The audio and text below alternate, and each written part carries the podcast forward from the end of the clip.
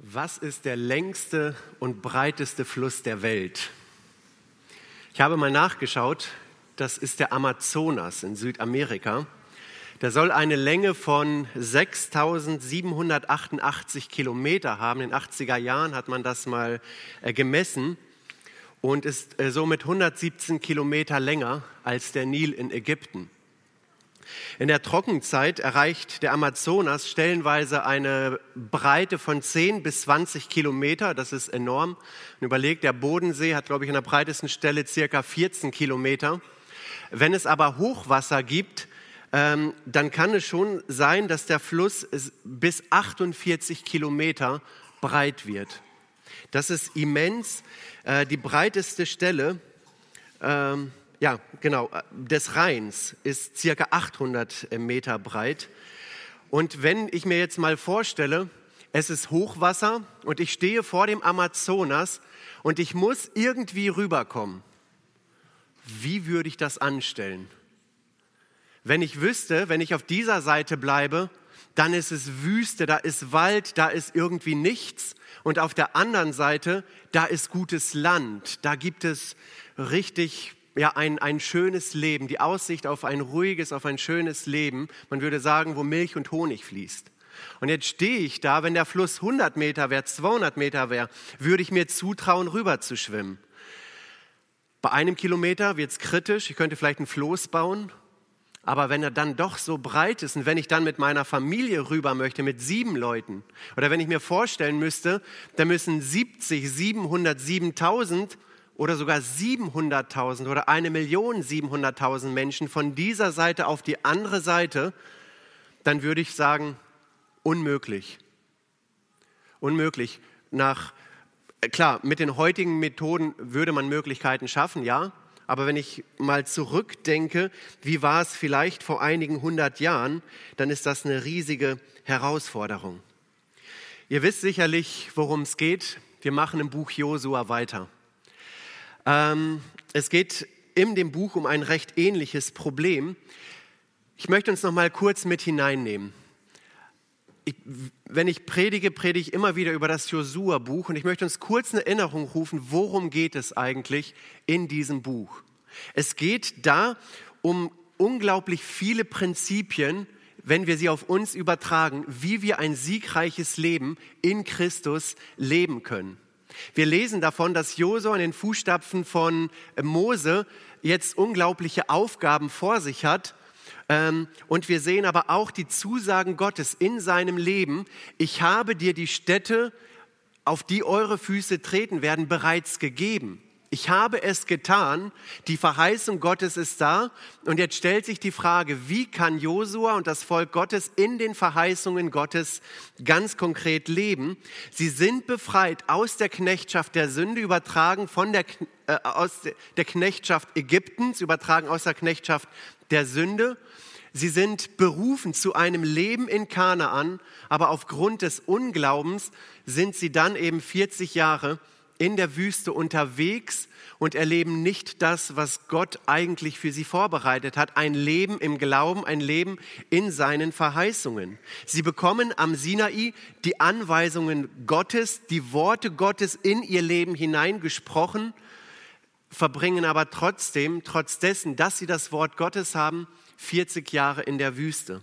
Ihr seht hier nochmal einen kurzen Überblick über die Predigten, über die Texte, über die wir bereits nachgedacht haben. Letztes Mal ging es ganz konkret darum, dass sie in Kapitel 3 jetzt neue Schritte wagen sollten. Ja, sie stehen jetzt als ganzes Volk vor dem Jordan, das Wasser vor ihnen, das verheißene Land hinter dem Jordan. Und jetzt sind sie von Gott herausgefordert, neue Schritte zu wagen. Sie sollen sich vorbereiten, sie sollen ihr Herz auf Gott ausrichten. Es ging in den Versen davor immer wieder um die Lade des Bundes. Es ging darum, dass sie sich heiligen sollten. Das heißt, mal zur Ruhe kommen, mal innehalten, wo steht der Einzelne eigentlich in der Beziehung zu Gott. Und dann geht es in dem Text von heute weiter und ich habe die Predigt überschrieben, siegreich leben, unmöglich oder möglich.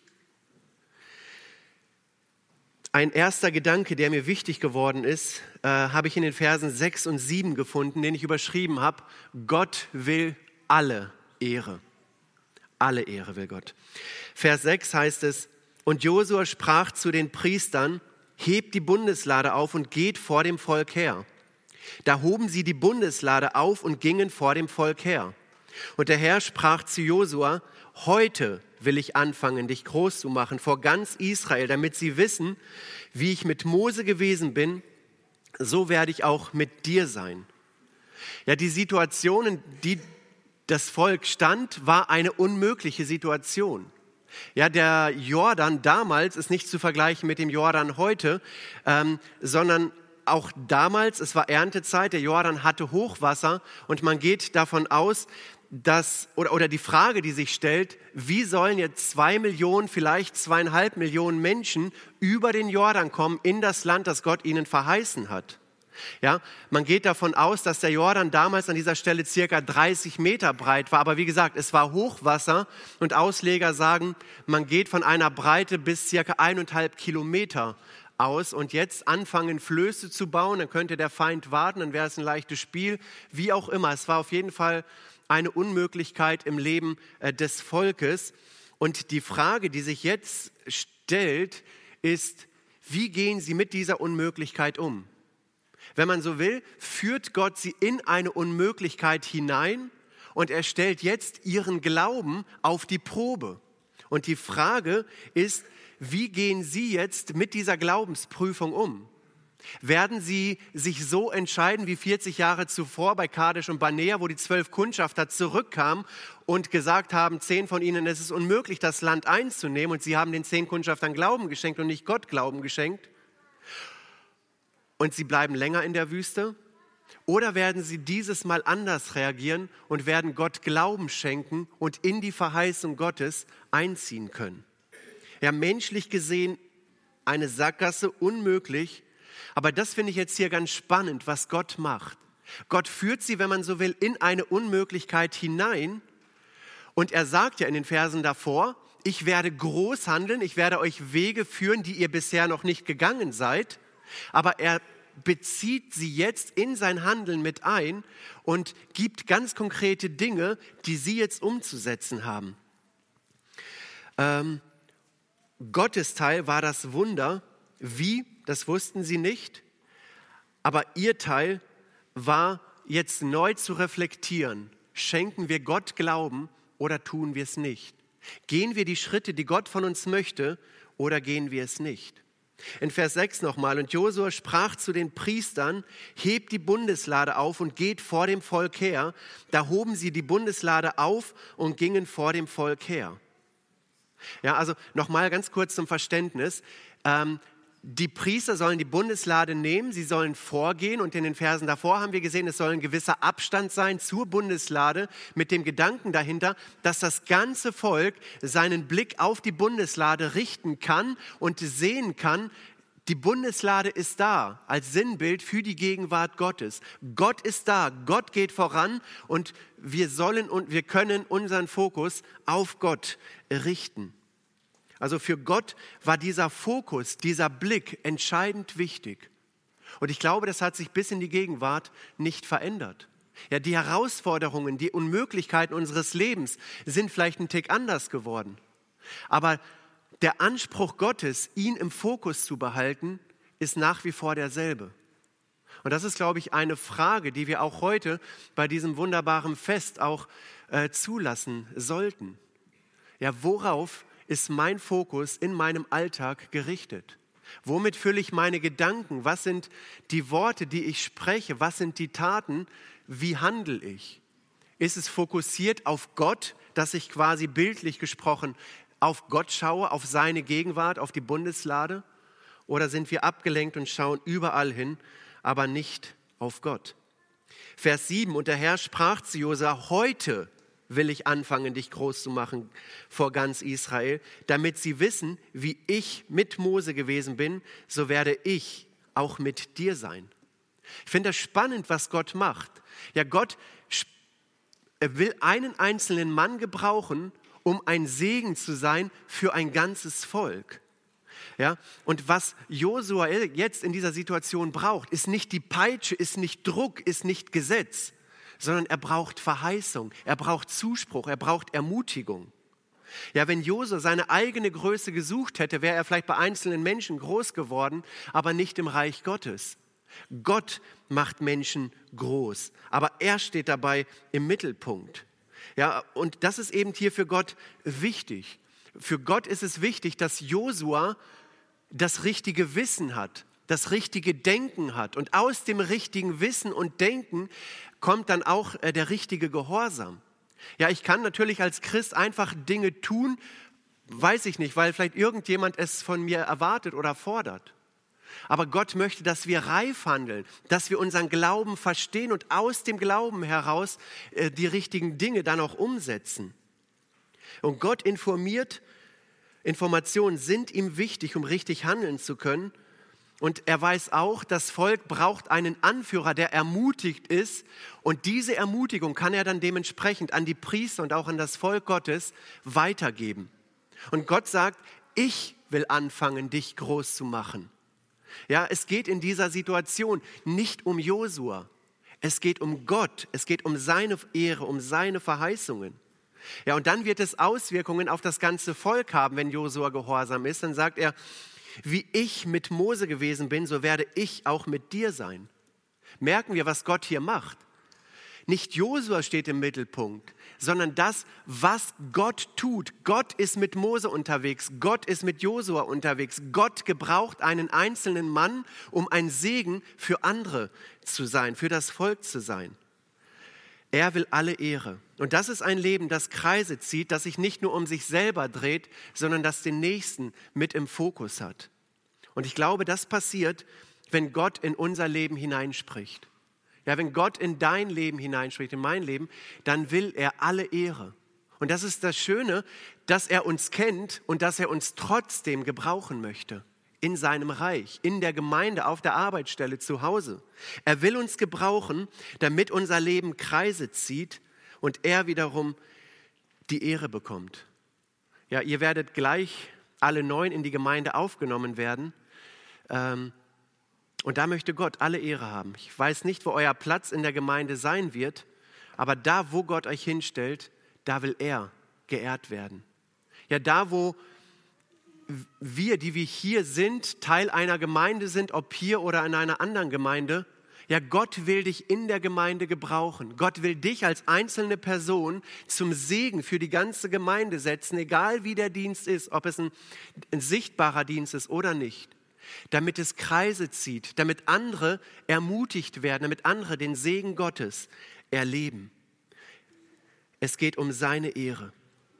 Ja, Gott will alle Ehre. Ein zweiter Gedanke finden wir in den Versen 8 bis 13. Da habe ich überschrieben, Gott will dich herausfordern. Und genau das macht Gott. Sie stehen in der Unmöglichkeit des Lebens und Gott fordert sie heraus. Wir lesen in Vers 8, und du, Josua, gebiete den Priestern, die die Bundeslade tragen und sprich, wenn ihr an das Wasser des Jordans herankommt, so bleibt im Jordan stehen. Also aus der Ermutigung heraus, aus der Verheißung heraus bekommt Josua jetzt einen Auftrag, etwas weitergeben zu sollen, eine Botschaft von Gott, die die Priester hören sollen. Auf uns übertragen können wir sagen, aus der gelebten Beziehung zu Jesus heraus erwächst ein Auftrag. Wir dürfen Wort Gottes ins Leben eines anderen hineinsprechen. Ja, wir sind privilegiert. Vers 9, und Josua sprach zu den Israeliten, Herr zu, Hört die Worte des Herrn, eures Gottes. Also er lenkt den Fokus komplett auf Gott. Nicht ich habe euch etwas zu sagen, Gott hat euch etwas zu sagen. Hört auf das, was Gott möchte. Ja, er will die Ehre. Ja, ihr habt die Bundeslade, die Gegenwart Gottes. Ihr habt das Gesetz damals die Worte Gottes. Und jetzt spricht Gott trotzdem ins Leben des Volkes hinein und möchte ihnen etwas auf den Weg geben, damit sie aus der Unmöglichkeit ihres Lebens herausgeholt werden. Und dann sagt Josua, es ist, hört die Worte des Herrn, eures Gottes. Und hier erinnert er sie, was Gott ganz konkret sein möchte. Euer Gott. Da wird es persönlich. Vielleicht sind das eineinhalb, zwei, zweieinhalb Millionen Menschen. Aber im Endeffekt will der Herr euer Gott sein, ganz persönlich. Und daran sollt ihr merken, Vers 10, dass ein lebendiger Gott unter euch ist und dass er vor euch vertreiben wird, die Kanaaniter, die Hethiter, die Hiviter, die Perisiter, die Girgashiter, Amoriter und Jebusiter. Ich finde, auch diese Erinnerung ist für das Volk wichtig. Sie sind 40 Jahre in der Wüste unterwegs und ich glaube, dass auch bei dem einen oder anderen sicherlich der Glaube vielleicht eingeschlafen ist, dass sie religiös waren, dass sie vom Hörensagen gehört haben, ja, es gibt Gott, der hat irgendwie aus Ägypten geführt, aber es ist nicht persönlich gewesen. Und hier die Erinnerung, es ist euer Gott, es ist persönlich und Gott wird sich als mächtiger Gott erweisen und ihr könnt daran Anteil haben, an dem Handeln Gottes. Ihr könnt es erfahren. Richtet euch aus, wacht auf in eurer jetzigen Situation. Und ich glaube, vielen fehlte der Glaube und sie brauchten diese Worte Gottes in ihr Leben hinein. Und das sehen wir auch ein Stück weit durch das Zeugnis, das wir heute gehört haben, durch das Zeugnis der Taufe. Ja, dieses Bekenntnis, das alte Leben hinter sich zu haben, begraben und neues Leben bekommen zu haben. Zu zeigen, ja, es gibt im bildlichen Sinne die Kanaaniter, die Girgashiter, die Moabiter und so weiter. Es gibt Feinde, es gibt Anfechtungen, es gibt Versuchungen. Aber diese Dinge haben nicht mehr die Macht über mich, über mein Leben. Gott ist stärker, Gott hat alle Macht. Und das wurde eben gezeigt, dadurch, dass ihr aus dem Wasser herausgekommen seid. Ich habe neues Leben, ich kämpfe jetzt, ich stehe in einem geistlichen Kampf, aber mit Gott im Rücken. Und dann geht es um die nächsten Schritte, bevor sie Gottes Eingreifen erleben. Vers 11, siehe, die Lade des Bundes des Herrn der ganzen Erde wird vor euch hergehen in den Jordan. Ja, nicht Josua geht voran, nicht die Priester gehen voran. Gott persönlich in Form der Bundeslade geht voran. Ja, äh, und jetzt siehe, achtet darauf, habt es im Blick, Gott geht voran. Und alles, was jetzt geschieht, das habt ihr nicht Josua zuzuschreiben, nicht dem Mut der Priester, sondern dem souveränen Handeln Gottes in dieser Situation. Und ich finde das bemerkenswert. Sie geht vor euch voran wo geht die Bundeslade hin? Hier heißt es, sie geht in den Jordan. Ja, eigentlich macht nicht wirklich viel Sinn. Und sie geht, wenn man so will, in die Unmöglichkeit hinein. Übertragen könnten wir sagen, in die Unmöglichkeit deines Lebens will Gott vorangehen. Und natürlich kann Gott in deinem Leben ein Josua, einen anderen Menschen, irgendjemanden gebrauchen. Aber Gott ist der, der vorangeht.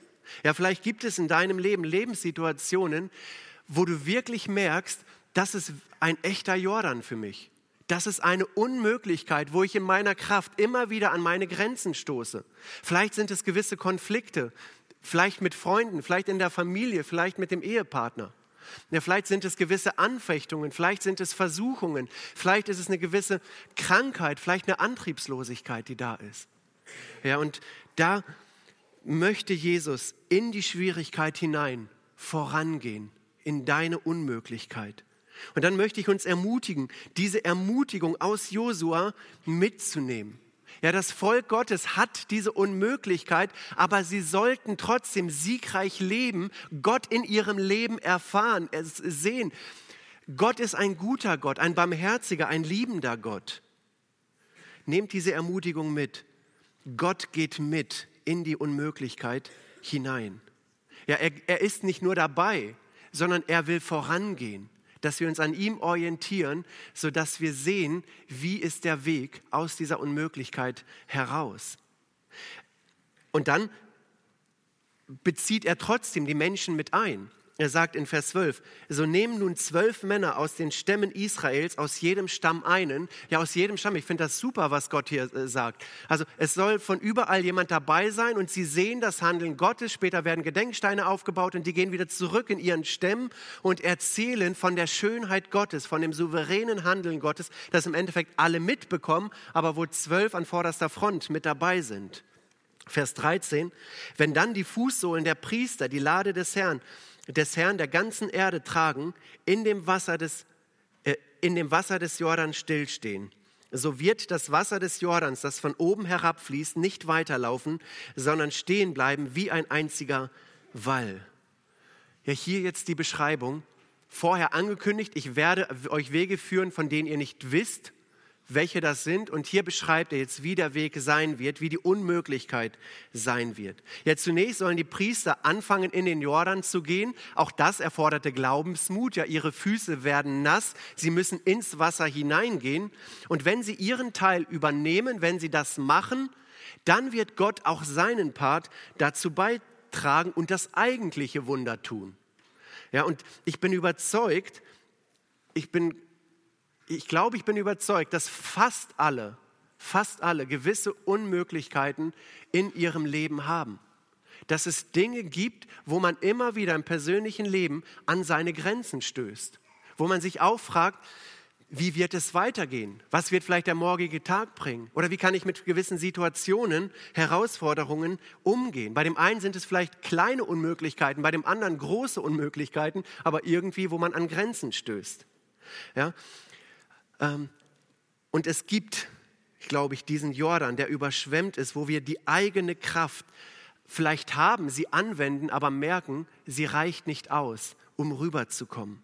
Ja, und die Erwartung, und das ist das Schöne, das Ermutigende aus diesem Text, die Erwartung Gottes an dich ist nicht, dass du das Unmögliche schaffst, sondern dass du Gott das Unmögliche überlässt und dass du die Schritte gehst, die kleinen Schritte gehst, die Gott von dir möchte, dass du sie gehst.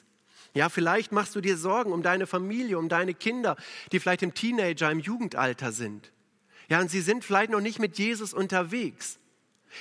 Bekehren kannst du sie nicht. Das macht Gott allein. Aber vielleicht ist es für dich dran, dich mal vielleicht in besonderer Weise ähm, hinzusetzen, um für sie zu beten, intensiv zu beten. Vielleicht mal in besonderer Weise das Wort Gottes herausholen und sagen, Mensch, es ist mir so wichtig, mal mit dir wirklich über Jesus zu reden, über das Evangelium zu reden, über den Glauben zu reden.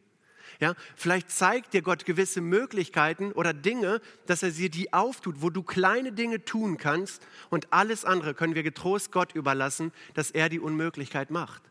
Ja, vielleicht gibt es einen Streit, einen Konflikt ja, mit im, im Freundeskreis, vielleicht mit dem Ehepartner, vielleicht in der Familie, wo man sagt, ich sehe, ich sehe kein Land, ich sehe kein Licht am Ende des Tunnels. Ja, vielleicht ist es da der Part, dass du einen ersten Schritt gehst, dass du das Gespräch suchst, dass du Vergebung anbietest. Und die Unmöglichkeit, das Herz erweichen, das muss Gott. Und das dürfen wir getrost ihm überlassen. Ja, Gott will uns in sein Handeln mit hineinnehmen und er erwartet konkrete Glaubensschritte, die wir zu gehen haben. Und wenn wir sie getan haben, dann wird er das Eigentliche tun. Ja, Standardsatz, fast jede Predigt, naht euch zu Gott, so naht sich Gott zu euch. Gott involviert uns, Gott nimmt uns mit hinein. Und ein dritter und letzter Gedanke, Gott will in also will dich herausfordern und jetzt als drittes, Gott will in deinem Leben wirken. Und hier möchte ich die Frage der Überschrift nochmal aufgreifen. Ja, die Unmöglichkeit. Ist es nur Theorie, ein siegreiches Leben in Christus zu leben, oder ist es ganz konkret auch erfahrbar? Und die Antwort, die sagt der Text, ist eindeutig, es ist erfahrbar. Lass uns nochmal in den Text hineinschauen. Josua gibt die Dinge an das Volk weiter, spricht Worte Gottes ins Leben hinein. Wie geht jetzt das Volk damit um? Vers 14. Als nun das Volk aus seinen Zelten auszog, um durch den Jordan zu gehen, und die Priester die Bundeslade vor dem Volk hertrugen, und als die Träger der Lade an den Jordan kamen und die Füße der Priester, die die Lade trugen, ins Wasser tauchten, der Jordan aber war die ganze Zeit der Ernte über alle seine Ufer getreten, da stand das Wasser, das von oben herabkam, aufgerichtet wie ein einziger Wall, sehr fern bei der Stadt Adam, die zur Seite äh, von Zaretan liegt. Aber das Wasser, das zum Meer der Araber hinunterlief, zum Salzmeer, das nahm ab und floss ganz weg. So ging das Volk hindurch gegenüber von Jericho. Gott verheißt etwas, Gott ermutigt, Gott fordert heraus. Und was er jetzt erwartet, wie gesagt, war nicht viel, er überfordert nicht, heiligt euch, geht die ganz konkreten Schritte und trotzdem, glaube ich, braucht es diesen Glaubensmut, jetzt wirklich loszugehen, auch für die Priester, jetzt wirklich mit der Lade in ein überschwemmtes Gewässer hineinzugehen. Ja, sie haben ja nicht erlebt, was 40 Jahre zuvor passiert ist. Ja, es, es gab ja einen Generationswechsel. Und die Priester gehen jetzt in den Jordan hinein und sie stehen jetzt mitten im Jordan oder im Jordan, ich weiß nicht wie weit hinein, aber auf jeden Fall werden sie nass. Und die Frage, die im Raum steht, ist, wird Gott eingreifen oder wird er es nicht? Ja, und wir müssen sagen, Gott hat eingegriffen. Ja, auf der einen Seite äh, lesen wir, dass 30 Kilometer entfernt das Wasser stehen bleibt wie ein Wall ein Wunder, einfach nur ein Wunder und dass dann das Wasser von da anfängt abzufließen. Und jetzt stehen die Priester aber an dieser Stelle, hier tut Gott das Wunder und das Wasser fließt ab. Sie haben am Anfang noch gar nicht mitbekommen, dass Gott eingegriffen hat, dass das Wasser schon steht, sondern im Gehorsam erleben sie jetzt das Eingreifen Gottes, wie der Pegel immer weiter sinkt, das Wasser immer mehr abfließt und wie Gott in der Unmöglichkeit ganz konkret einen Ausweg schafft. Und dann, kurze Zeit später, stehen sie auf einem trockenen Grund. Und das ist für mich so wichtig, wenn ich auch diesen Begriff siegreiches Leben immer wieder in dieser Reihe gebrauche. Ja, wenn wir Gott erfahren wollen, wenn wir siegreich leben wollen, dann liegt es auch an uns, auf die Herausforderung Gottes einzugehen dann sollen auch wir mal den Fuß ins kalte Wasser setzen, einen Glaubensschritt gehen, um dann zu sehen, um, ja, handelt Gott wirklich nach seiner Verheißung. Ja, nicht erst, wenn ich sehe, wie Gott mich versorgen wird, nicht erst im Sehen äh, will Gott erfahren werden, sondern unser Wandel soll im Glauben sein und nicht im Schauen. Ja, ich kann diese Person nicht lieben. Ja, dann tu den Schritt in den Jordan hinein und du wirst merken, dass Gott dir Liebe schenken kann. Vielleicht zu einer Person, wo du sagst, das fällt mir aber unglaublich schwer. Ja? Geh du den Schritt, den Gott dir zeigt, dann tut Gott, dann tut Christus das Unmögliche. Vers 17 heißt es, und die Priester, die die Lade des Bundes des Herrn trugen, standen still im, im Trockenen, mitten im Jordan, und ganz Israel ging auf trockenem Boden hindurch, bis das ganze Volk über den Jordan gekommen war. Also ich lese das so selbstverständlich. Was das bedeutet. Also es ist nicht nur irgendwie weg das Wasser, es ist trocken, es ist ein fester Boden, ein fester Untergrund. Die Situation hat sich komplett gewandelt. Unmögliches ist möglich geworden. Und ganz nebenbei, es gab auch verschiedene Unmöglichkeiten in meinem Leben. Und wo ich übertragen genau das erlebt habe, wovon ich hier gelesen habe. Es wo sich Dinge auf einmal, Dinge gestoppt wurden und wo ich auf einmal trockenen Fußes Gottes Verheißungen in meinem Leben erlebt habe. Und ich glaube, dieses Zeugnis können ganz, ganz viele, die hier sind, äh, so bezeugen. Gott führt, Gott lässt nicht im Stich, Gott lässt uns nicht alleine, sondern Gott geht mit in die Unmöglichkeiten des Lebens und er macht den Unterschied. Er kann Sieg schenken. Und die Herausforderung, die hat mich so stark an Mose erinnert, 40 Jahre zuvor. Ja, da stehen sie ähm, vor dem Meer und ähnliche Worte werden auch gebraucht, wie hier. Ich werde jetzt nicht alle zitieren, der Zeit halber. Aber ein ganz besonderer Schlüsselvers, den gibt Gott ihnen und er sagt, der Herr wird für euch streiten und ihr werdet stille sein. Ja, die Feinde hinten im Rücken, es ist Nacht, das Meer vor ihnen und die Forderung Gottes, seid stille, kommt in Gott zur Ruhe. Und ihr werdet merken, wie Gott ein Wunder tut. Und Gott hat sie hindurchgeführt durch das Meer aus der Knechtschaft Ägyptens. Ähm, und hier eine ähnliche Situation, die größte Herausforderung. Und Gott ist verlässlich. Ja, für mich ist dieses Bild der Durchquerung des Jordans ein so starkes Bild, wenn wir mit Jesus unterwegs sind, für ein Leben im Glauben, ein Leben mit Jesus. Ja, für mich steht dieses Ereignis übertragen für den Übergang von einem Wüstenchristsein zu einem Leben in den Verheißungen, zu dem Erbteil, das Gott für uns vorbereitet hat. Ja, es gibt viele Personen, die haben mal eine Entscheidung für Jesus getroffen, aber es ist keine Frucht im Leben sichtbar. Man fristet irgendwie so sein Dasein und nennt sich irgendwo Christ, aber wo ist das Leben? Wo ist die Frucht? Wo, sind die, wo ist die Quelle lebendigen Wassers? Wo ist das Wirken des Geistes? Es ist trockene Wüste. für mich ist das ein Bild dass es wirklich möglich ist, von einem Wüstendasein zu einem Leben zu gelangen, wo der Heilige Geist wirkt, wo er Freude schenkt in Fülle, wo wir merken, Gott macht im Leben den Unterschied, er schenkt Sieg. Aber die Frage stellt sich, wie komme ich von der Wüste nach Kanaan? Und ich glaube, das hat viel mit der Schönheit des Evangeliums zu tun, mit dem Wesen Gottes zu tun, mit den Verheißungen Gottes zu tun. Ein Leben, wo die Verheißungen Gottes keine Rolle spielen, ist ein trostloses Leben, weil Gott so viel Verheißungen für, auch für seine Kinder bereithält. Noch mehr als das ewige Leben, das er zugesagt hat. Ja, Gott will führen. Nicht, dass das Leben immer auf gerade Bahnen verläuft. Es gibt Stürme, es gibt Anfechtungen, es gibt Versuchungen. Aber dieses Wissen, Gott geht mit, ich bin nicht allein, er macht den Unterschied, das ist so gewaltig. Und das ist das hat eben mit Glauben zu tun. Ja, Mose führte das Meer aus der Sklaverei der Ägypter, wo das Blut des Lammes an die Pfosten gestrichen werden musste, übertragen aufs Neue Testament. Jesus Christus hat mit seinem Blut bezahlt, das Blut des Lammes, ja, wodurch wir Vergebung der Schuld haben.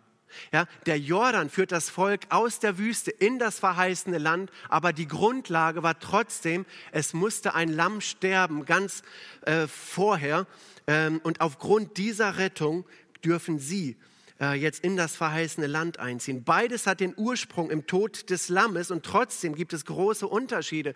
Beim Auszug aus Ägypten war es dunkelste Nacht. Ja, hier ist es früher Morgen. Da war es Bedrohung äh, von Feinden und hier die Gegenwart Gottes geht voran in Form der Bundeslade. Ja, ähm, ein Eingang, der Jordan ein Eingang zu einem Leben in den Verheißungen. Und sie haben die Wahl gehabt. Wollen wir Gott Glauben schenken, dann ist Gott erfahrbar. Ich glaube, sie hätten direkt nach Kanaan einziehen können, schon 40 Jahre zuvor, wenn sie im Glauben gewandelt wären. Aber sie haben sich für den Ungehorsam entschieden. Und jetzt erneut, wie entscheiden sie sich? Und das Volk entscheidet sich für ein Leben in Kanaan. Aber wir sehen, in Kanaan gibt es immer noch viele Kämpfe. Da gibt es Jericho, da gibt es verschiedene andere Feinde, Herausforderungen. Aber Gott ist dabei. Und jetzt heißt es für sie Neuanfang. Und das ist dieses schöne Bild ja, wir feiern heute Taufe. Wir feiern heute, ja, eine Entscheidung wird festgemacht. Ja, vielleicht für den einen oder anderen auch eine Art Neuanfang. Nochmal Entscheidung festmachen. Ja, Jesus soll der Herr in meinem Leben sein. Und wir, die wir hier sind, vielleicht schon Jahre mit Jesus unterwegs sind und vielleicht in einer Sackgasse des Glaubens stecken, auch für uns kann dieses Tauffest eine Art Neuanfang sein, wo man neu die Entscheidung festmacht und sagt, ja Jesus, ich habe versucht, ohne dich zu leben, aber ich will dich bewusst mit einbeziehen. Sei du ganz neu der Herr. Geh du voran, sei du der Herr in meinem Leben. Aber es ist kein Selbstläufer. Ja? Anfechtungen, Versuchungen bleiben, aber Gott geht mit. Ich möchte zum Ende kommen. Das Predigtthema lautet siegreiches Leben, unmöglich oder möglich. Ich glaube, es ist nicht einfach, ein siegreiches Leben zu haben. Ich glaube, es ist auch nicht schwer, ein siegreiches Leben zu haben. Ich glaube, es ist unmöglich, ein siegreiches Leben zu haben. Alleine aus mir selber, aus meiner Kraft heraus, kann ich kein siegreiches Leben leben. Ein siegreiches Leben ist immer ein Leben im Glauben. Alleine wären die Israeliten niemals über die andere Seite, auf die andere Seite des Jordans gekommen. Aber sie haben ihren Teil getan und Gott hat das Wesentliche getan, in seiner Gnade, in seiner Souveränität. Aber er hat es gebraucht, das Herz gesehen, dass da die Menschen bereit waren, Glaubensschritte zu gehen. Und in diesem Sieg ist es so extrem wichtig, immer wieder neu an den Punkt zu kommen, wo wir der Aufforderung Gottes nachkommen, heiligt euch. Ich glaube Vers 3 oder Vers 4. Schaut auf die Bundeslade, schaut aufs Kreuz, schaut auf Christus, habt ihn im Blick und ihr werdet merken, wie er den Unterschied macht. Und dann werdet ihr ihn immer besser kennenlernen, seine Segnungen kennenlernen, im Vertrauen wachsen und im Glauben gestärkt werden. Und dieses Ich-Leben das muss eben auf der anderen Seite des Jordans bleiben. Das muss in der Wüste bleiben. Ähm, und Christus soll vielmehr wieder neu auf den Thron meines Lebens äh, sitzen. Ja, meine Leistungen, meine Wünsche äh, sollen in der Wüste bleiben. Und das, was Gott in mir vorbereitet hat, Das soll immer größer werden. Ja, die Werke, die Gott vorbereitet, die Dienste, die Gott für mich vorbereitet hat, die gesunde Beziehung zum Heiligen Geist, sie soll in den Mittelpunkt gestellt werden. Ja, und dann werde ich Segnungen Gottes in meinem Leben erleben. Ja, ich kann auf zweifacher Weise als Christ mit Jesus unterwegs sein. Auf der einen Seite nochmals, ich, meine Wünsche, meine Kraft, meine Vorstellung, mein Glaube, meine Ideen. Oder auf der anderen Seite er, seine Kraft, seine Ideen, seine Vorstellungen, sein Wirken in mir und durch mich. Und zwischen diesen beiden Seiten ist eben dieser Fluss des Jordans. Die Unmöglichkeit, das ist nicht kompatibel mit dem, sondern ich darf mich entscheiden, wenn ich morgens in den Tag gehe, will ich ein Leben in den Verheißungen, im Glauben leben oder will ich mein Eigenleben leben? Aus eigener Kraft ist es unmöglich, Gott zu gefallen. Aus eigener Kraft werden wir nie in die Ruhe Gottes eingehen, sondern er in mir, er durch mich, er mit mir. Und das beinhaltet eben diesen anderen Lebensstil, wo ich es anfange zu lernen, aufzuhören, auf mich zu schauen, sondern ich fange an, auf Jesus zu schauen, auf seine Kraft, auf das, was er in mir und durch mich tut, durch den Heiligen Geist. Und dann darf ich in den Tag hineingehen und ganz konkret erleben, was es bedeutet, im Glauben zu leben, im Sieg Jesu zu leben. Ich schließe mit dem Vers aus Galater 2, Vers 20. Ich lebe, doch nun nicht ich, sondern Christus lebt in mir. Denn was ich jetzt lebe im Fleisch, das lebe ich im Glauben an den Sohn Gottes, der mich geliebt hat und sich selbst für mich dahingegeben. Ich lebe, doch nun nicht ich. Christus in mir, die Hoffnung der Herrlichkeit, die Basis, die Grundlage für ein Leben im Sieg. Und das wünsche ich wirklich einem jeden von uns. Vielleicht ist der ein oder andere hier, der mit all dem, was ich gesagt habe, vielleicht nicht wirklich viel anfangen kann, weil er vielleicht Jesus noch nicht kennengelernt hat oder die Schönheit des Evangeliums noch nicht kennt. Ja, wenn du mehr von diesem Jesus wissen möchtest, ja, einfach ein paar Grundlagen, was hat es mit diesem Jesus eigentlich auf sich, dann lade ich dich wirklich auch ganz, ganz herzlich ein zu einem Gespräch, dass wir uns über Jesus, über die Schönheit des Evangeliums unterhalten und was das ganz konkret auch mit deinem Leben zu tun haben kann. Amen.